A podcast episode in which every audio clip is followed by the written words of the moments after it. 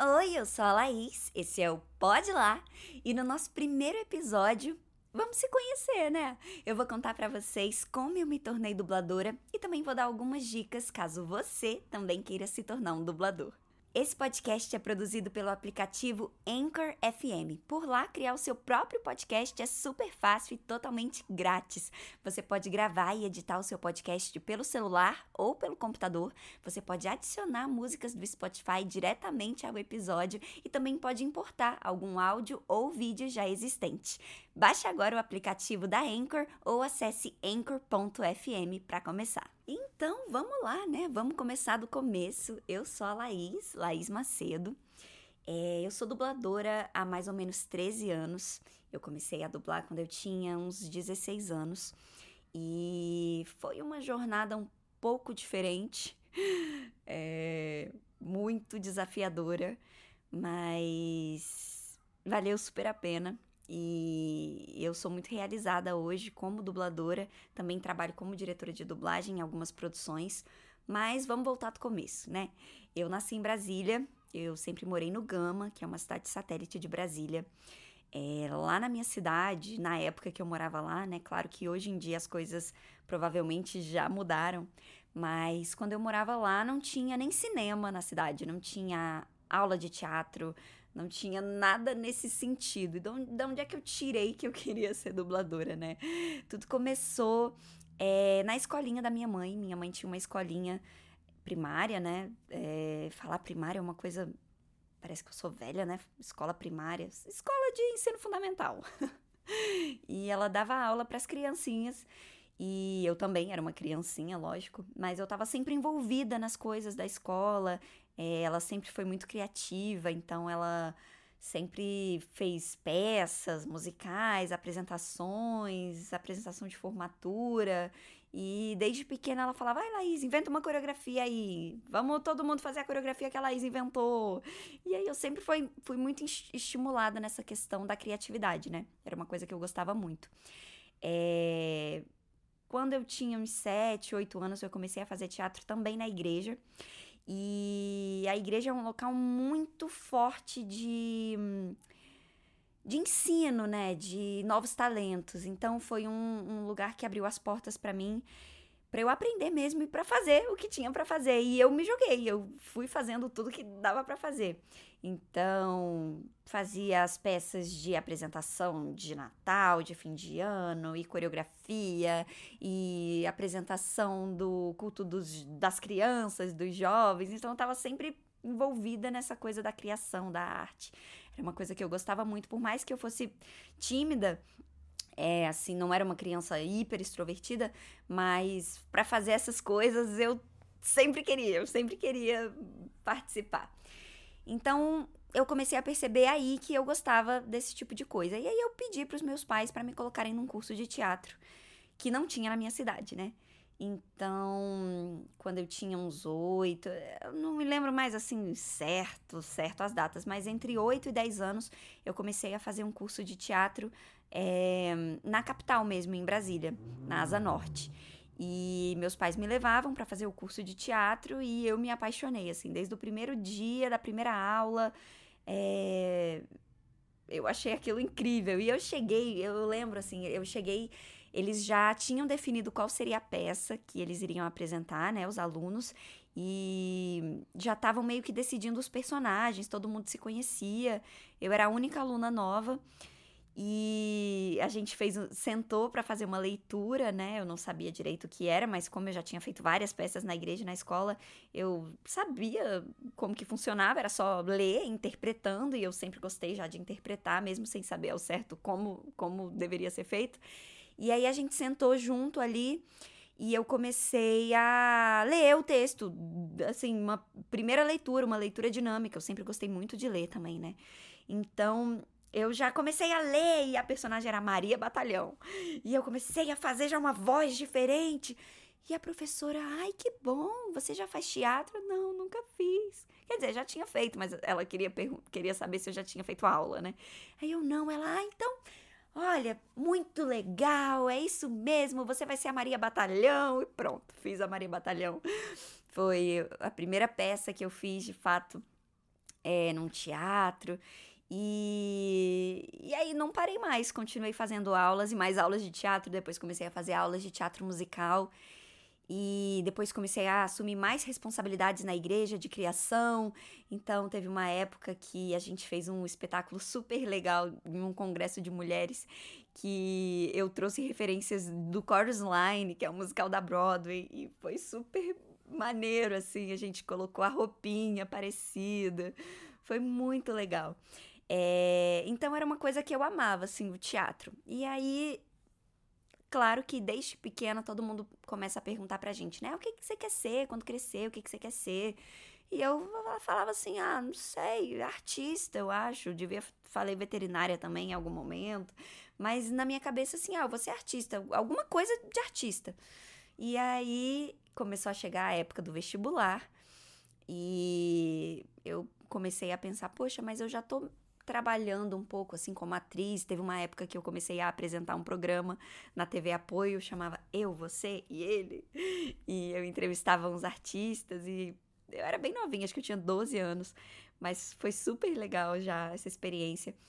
E então eu sabia que eu queria ser artista, assim, eu não sabia se era apresentadora, se era jornalista, eu falava muito sobre jornalismo também. Eu lembro que eu tive até uma professora na faculdade, eu sempre fui de estudar muito, né? Gostei, sempre gostei de estudar. E eu lembro que uma professora na escola falou assim: Mas jornalismo? Mas isso é desperdiçar o seu potencial. Gente, aquela frase ficou na minha mente. Eu falei: Não é possível que alguém ache realmente isso. Gente, mas o jornalista, ele, óbvio que ele tem que ter muito potencial. Fiquei revoltada. Mas e se eu quiser ser artista? Mas eu também tenho que ter potencial. É, e foi uma frase assim que eu fiquei bem revoltada na época. Mas resumo é que eu queria ser artista mesmo.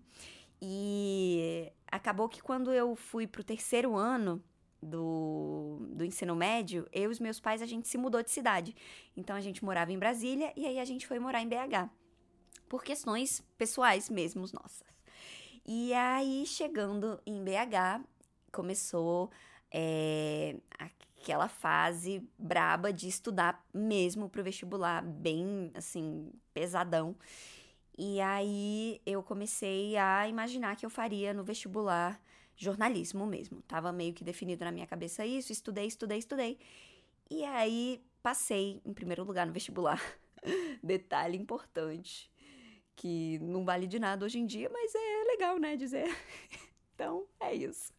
Passei no vestibular e foi uma sensação assim de tarefa cumprida, sabe? Assim, ah, minha minha tarefa aqui enquanto estudante do ensino médio está cumprida, mas agora, na verdade, eu acho que eu não quero ser jornalista. Então, estudei o ano inteiro, passei no vestibular e nem utilizei, gente, essa vaga. eu pedi para os meus pais para poder vir para o Rio de Janeiro para poder estudar é, teatro, interpretação para TV e também dublagem. Eu tinha conhecido a dublagem recentemente na internet, tinha assistido entrevistas de dubladores, era uma coisa que não tinha tanto assim. É, ainda, né? Igual hoje em dia, hoje a gente vê os dubladores produzindo conteúdo pra caramba. Eu, por exemplo, produzo muito conteúdo de dublagem, é, até para incentivar as pessoas também que, assim como eu, é, possam morar longe, possam não conhecer tanto do mercado, mas que tenham um interesse, tenham um, um, um, algo a mais ali quando fala de dublagem. Então eu produzo bastante conteúdo também para ajudar as pessoas, coisas que eu gostaria de ter visto naquela época. E aí eu assisti algumas entrevistas de dubladores e comecei a pensar, olha, isso é uma coisa bem interessante, hein, para a carreira de um ator ser dublador, porque ele vai estar tá fazendo os filmes, as séries, ele vai ter a privacidade dele, ele não, não precisa ser assim um super ator famoso. e não que eu achasse chato ser famoso, mas é que me, me animava um pouco essa questão de ser anônimo também, sabe? É, e poder fazer escolhas também, poder fazer outras coisas. Então eu achei a dublagem uma coisa muito incrível, uma possibilidade muito legal, mas eu não conhecia, então eu precisava fazer um curso, porque em BH não tinha nada disso. Eu cheguei a fazer um curso de locução em BH, então eu já tinha gravado alguns spots comerciais e tudo mais. Era uma coisa que eu já estava fazendo, continuava também fazendo alguns cursos de interpretação em BH, um aqui, outro ali. Mas então ficou decidido que eu iria para o Rio de Janeiro fazer um curso de seis meses só, tanto de dublagem quanto de interpretação, quanto de teatro musical. Eu ia passar seis meses estudando. Meus pais permitiram essa loucura. Eles são maravilhosos, não tenho nem o que dizer. Não sei se eu fosse mãe ou pai, eu deixaria uma pessoa de 16 anos ir para o Rio de Janeiro sozinha estudar, mas eles deixaram. Maravilhosos, perfeitos, amo vocês. E eu vim para o Rio. E aí, no primeiro dia de aula de dublagem, foi muito especial. Foi muito legal. É, antes disso, eu preciso rebobinar para dizer como que eu encontrei esse curso de dublagem, né?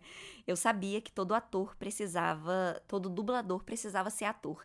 Então eu falei, o lugar que vai me indicar um bom curso é o Sindicato dos Atores. Liguei para o Sindicato dos Atores aqui do Rio de Janeiro. Eu não era filiada ao Rio de Janeiro, né? Mas eu já tinha tirado meu registro profissional no Sindicato de Brasília. Então eu liguei e perguntei: vocês podem me indicar um curso de dublagem?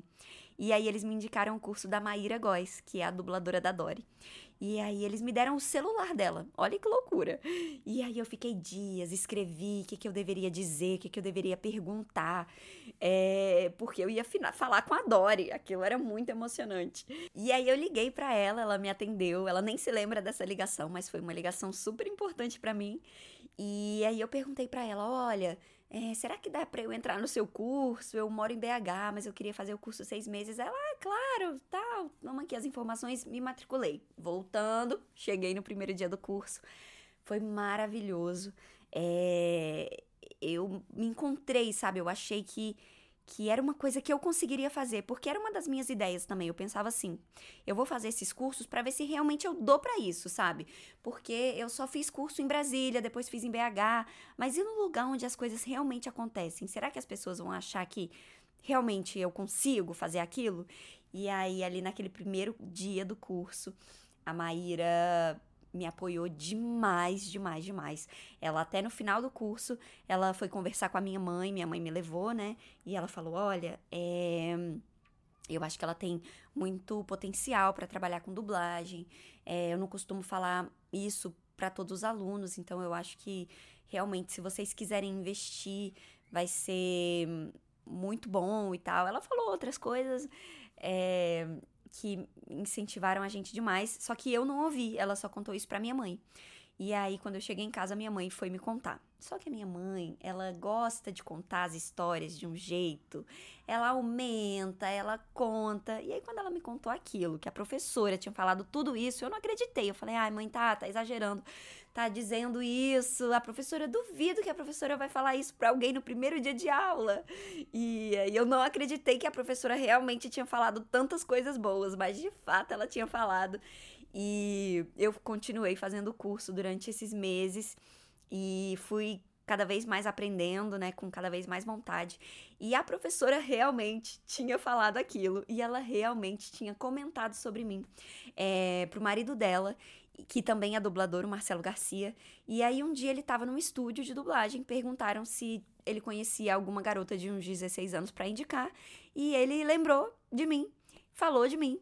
E aí um dia antes de eu voltar para BH, já estava tudo certo, passagem comprada, porque na verdade eu não tinha largado mão da faculdade, né? Eu tinha me inscrito para o segundo semestre, porque caso tudo desse errado, tava lá, eu tava lá matriculada. Mas aí um dia antes de ir embora, eu recebi uma ligação de um estúdio de dublagem me escalando para fazer um vozerio e também umas pontinhas numa novela chamada As Tontas Não Vão ao Céu, que era uma novela do SBT, por conta dessa indicação do Marcelo Garcia. E aí pronto, foi o sinal assim que eu que eu que eu tava precisando para me dar uma coragem de ficar. E aí eu liguei para os meus pais e falei para eles: olha, eu acho que eu vou ficar, porque acabei de ter uma oportunidade de dublar e isso não acontece tão rápido assim. É, só seis meses de curso e eu já tive essa oportunidade, então eu acho que, que eu vou tentar. O que, que vocês acham? E aí orei, pedi a Deus uma direção, senti que era aquele caminho, sabe? E aí fiquei, fiquei no Rio. Os meus pais moravam em BH, né? E como eu contei lá no começo da história, é, a gente tinha se mudado para BH há pouco tempo, então a gente não tinha muitas coisas ainda construídas em BH. E os meus pais começaram um processo então de se mudar para o Rio de Janeiro também. E aí a história segue, eles vieram para o Rio depois. E a gente tá aqui até hoje, todo esse tempo.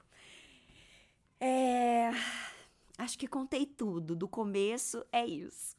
Mas agora, contando dessa experiência para como se tornar um dublador, né? E dicas de como se tornar um dublador, pela minha própria história, é, o que eu consigo tirar de lição para quem quer se tornar um dublador é: o primeiro passo é estudar. O primeiro passo é você entender como funciona esse mercado e experimentar para ver se realmente se encaixa, sabe, com aquilo que você espera. Até porque, né, eu contei já aqui mas para ser dublador, você precisa ser ator com registro profissional. Então imagina que você não é ator ainda. É, no meu caso, eu já era, eu já tinha o registro, mas imagina que você tem essa vontade e ainda não é. E aí você começa a fazer um curso de teatro, um curso profissionalizante ou até uma faculdade de artes cênicas para tirar o DRT. E aí depois você faz um curso de dublagem, depois no curso você descobre que você nem gosta tanto assim.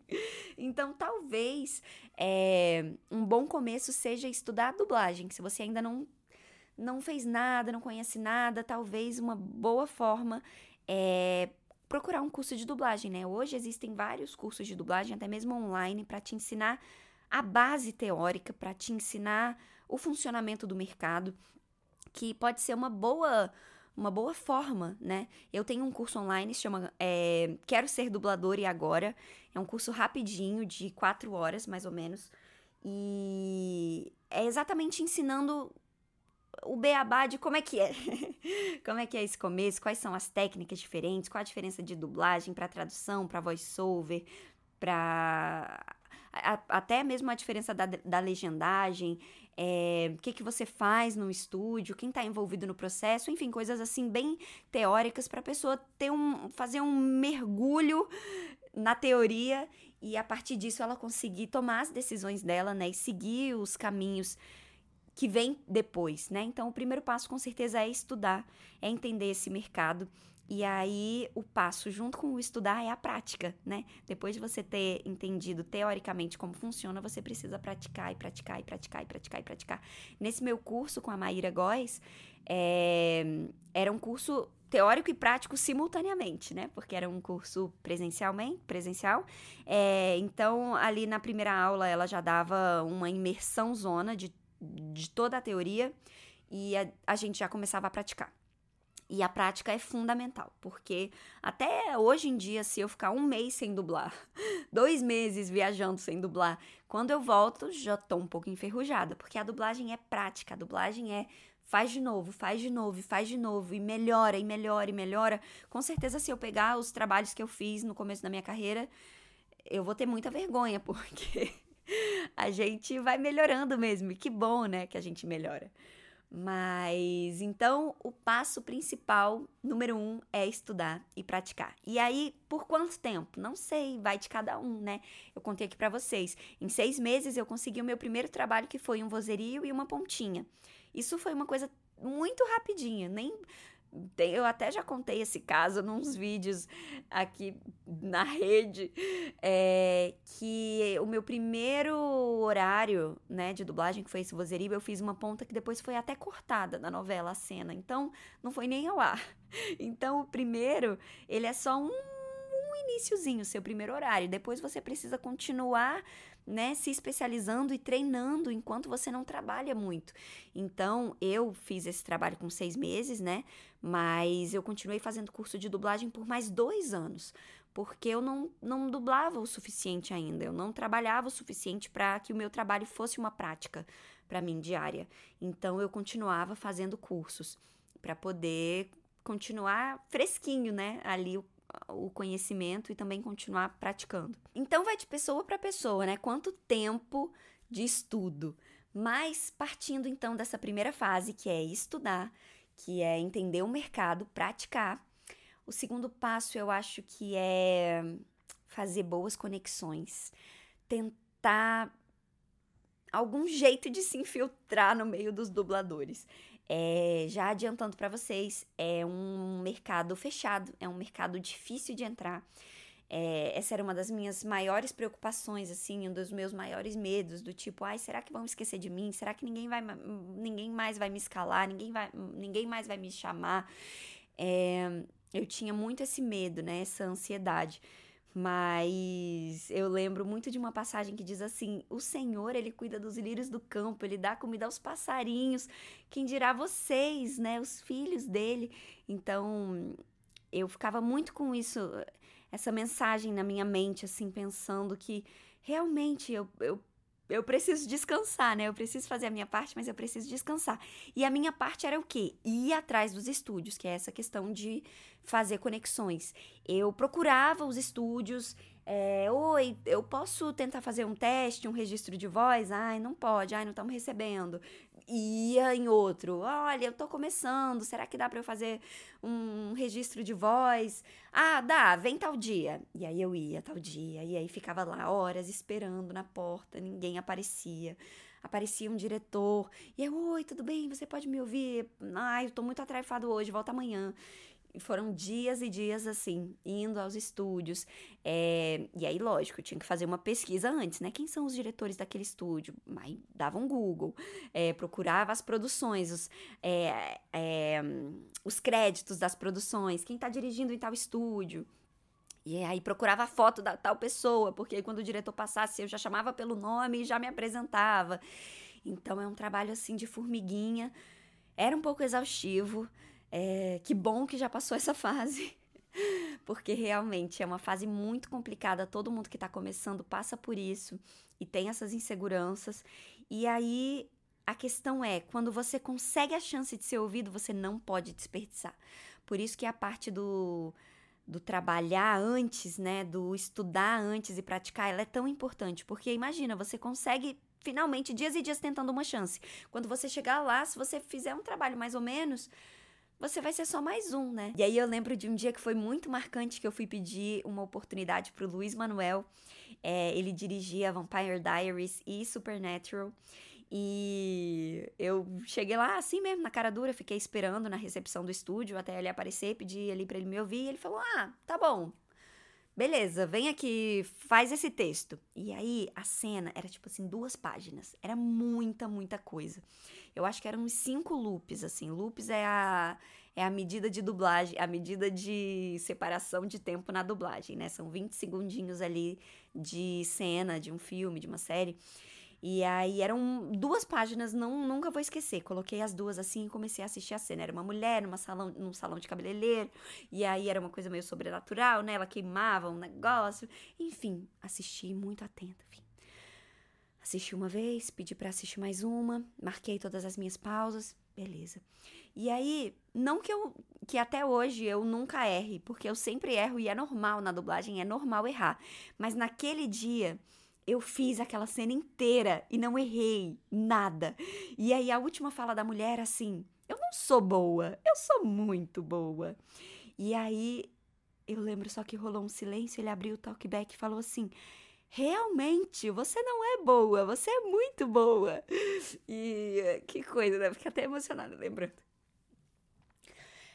Ai, que bobeira ficar emocionada lembrando. É que ele foi um, um diretor muito especial mesmo para mim. É, e ele faleceu já, né? E, e aí, naquele momento, assim, nem era para eu dublar aquela personagem, eu só ia fazer um registro de voz mesmo. Mas ele gostou tanto que eu já fiz, já fiquei como já tinha valido, já aquela cena foi ao ar. Então foi muito especial, foi muito legal e é um bom exemplo do tipo a gente tem que se preparar muito, sabe? para chegar no momento e dar o nosso melhor e aquilo ser de alguma forma inesquecível, né? Não só para mim, mas também eu sei que foi para ele, porque ele sempre contava essa história quando a gente se via. É... Então eu acho que é isso. É estudar, depois formar boas conexões e chegar preparado quando você tiver a oportunidade e a, o terceiro ponto, que o primeiro e o, segundo já foram bem complexos, né? Já foram bem completos. Mas acho que o primeiro e o segundo é não desistir, sabe? É difícil mesmo. É... Tiveram algumas semanas que ninguém me escalou e aí eu tive que voltar a fazer o processo todo de novo. É... O mercado é cíclico também, né? Os diretores vão mudando. Às vezes um diretor que trabalhava muito com você para de, de dirigir e aí você tem que. É é, procurar novos diretores também que ainda não conheçam o seu trabalho. Agora que a gente trabalha tanto de casa, né, remotamente, quanto presencialmente, a gente começou a trabalhar com os estúdios de São Paulo, então os estúdios de São Paulo também não me conheciam. Eu precisei também me apresentar novamente, pedir oportunidades novamente. Nunca é tarde para pedir uma oportunidade, né? Nunca você já tá tempo suficiente que, que alguma pessoa não te conheça. Então, essa mentalidade também de sempre ter o que aprender e, e sempre não achar que tá tudo perfeito, sabe? Tudo bom. Eu acho que é muito fundamental também para quem quer se tornar um dublador. Então é isso, gente. Eu já falei demais hoje. Espero que vocês tenham ficado comigo até o fim. É, se você não prestou atenção aqui, esse podcast é um videocast. Então, aqui no Spotify também tem vídeo agora. Você pode assistir em vídeo. Semana que vem a gente vai ter um convidado ou uma convidada. Coloquem nas minhas redes sociais dicas de quem vocês querem que eu chame. E me sigam também no TikTok, no Instagram, no YouTube. E a gente se vê então semana que vem, quinta-feira, aqui no Pode Lá. Ciao!